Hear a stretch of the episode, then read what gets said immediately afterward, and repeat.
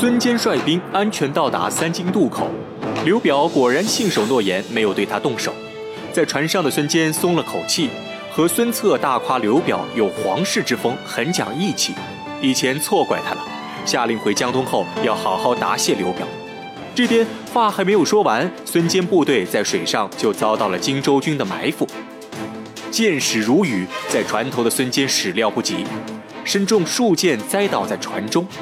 吐血不止的孙坚下令全军快速划桨冲出航道，不料荆州军往水里扔下巨石，堵塞了航道，他们的大船冲不出去了。原来这才是蔡瑁所设的计谋。奄奄一息的孙坚无奈下令弃船登陆，和刘表决一死战。这边在山上观战的蔡瑁看到江东战船陷入困境，请求全军出击剿灭孙坚。刘表虽然于心不忍，但事已至此，只能下令出战。船舱中，孙坚自知必死无疑，给孙权上最后一课，教导他世事艰险，人心难测，嘱咐他要好好辅助孙策。临终的孙坚终于醒悟过来，传国玉玺真的是祸，不是福。让孙权把玉玺交给袁术，说完就死不瞑目。在岸上，江东士兵和荆州军已经杀成一团。孙坚军虽然遭到埋伏，但本身战斗能力强，再加上孙坚战死，小霸王孙策为父报仇心切，竟生生杀退敌兵，还生擒了对方大将黄祖。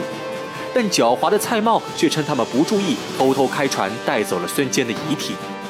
孙策当场就要追去，被众人死死拦住。江东士兵经此一战，伤亡惨重。程普建议先回江东，日后再找刘表算账。孙策却要先拿回孙坚遗体，不然无脸面见江东父老。双方僵持不下，黄盖提出建议，用黄祖来换回孙坚遗体。九岁的孙权自告奋勇，亲自当使者去找刘表议和。刘表杀了孙坚，却一点都不开心。他觉得这件事违背了自己的仁义之风，会受到天下的谴责。而且他也和江东结下了血海深仇，正在惆怅之时，孙权带着黄祖进帐议和，众人开始都小看孙权。孙权一番话讲出后，却句句切准要害，并许诺永远不向刘表复仇。刘表当场就想答应，蔡瑁却提议趁着孙坚败亡，直接斩草除根，派兵直取江东。跪在地上的孙权看出事情不对，立刻拿出第二套方案。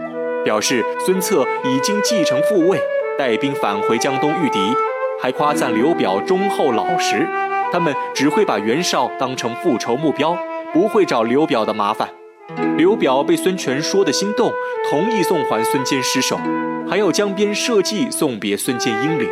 杀了人又要给人设计，刘表也真的是假仁假义了。九岁的孙权出使刘表，大获成功。小小的眼睛中也透露出一丝深邃的光芒。京城中，董卓听到孙坚被杀的消息，高兴得哈哈大笑。十八路诸侯中，董卓认为只有孙坚算英雄。孙坚一死，就去掉了董卓的心腹大患。此时，李儒顺势建议董卓称帝，可以先从上父开始，试探一下百官和诸侯的反应。董卓欣然答应。第二天，董卓设宴邀请百官参加。在席上，张温劝董卓称帝，董卓大喜，正要询问百官意见，吕布走进来，在董卓旁边耳语几句，董卓勃然大怒，立刻下令抓捕张温。王允等人不知原因，当场吓得面如土色。原来张温表面恭顺董卓，劝他称帝，私下却勾结袁氏兄弟。董卓的哨兵刚好截到袁绍给张温的密信。因此，董卓下令斩首张温，并把张温的血端上来让百官喝，喝一口就能表明心意，谁不喝就是有不忠之心。百官被逼无奈，只能喝血，只喝一口就纷纷呕吐。董卓为了敲打王允，让他连喝三碗。宴席散后，王允失魂落魄地回到家中，和貂蝉哭诉自己是个禽兽，痛说董卓的恶行。正说着，管家通知吕布来访。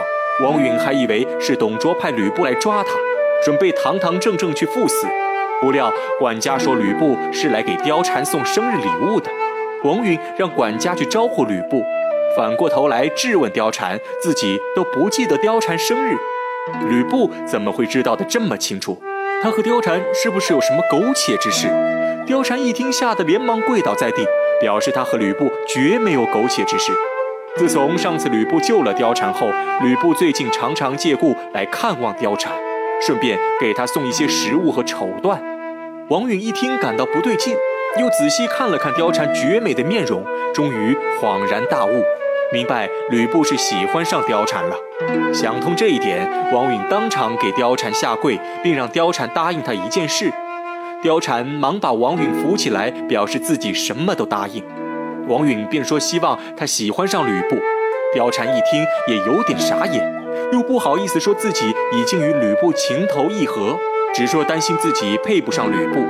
王允一听哈哈大笑，已经明白了貂蝉的女儿心思，整理好衣服便出门接待吕布。欲知后事如何，且听下回分解。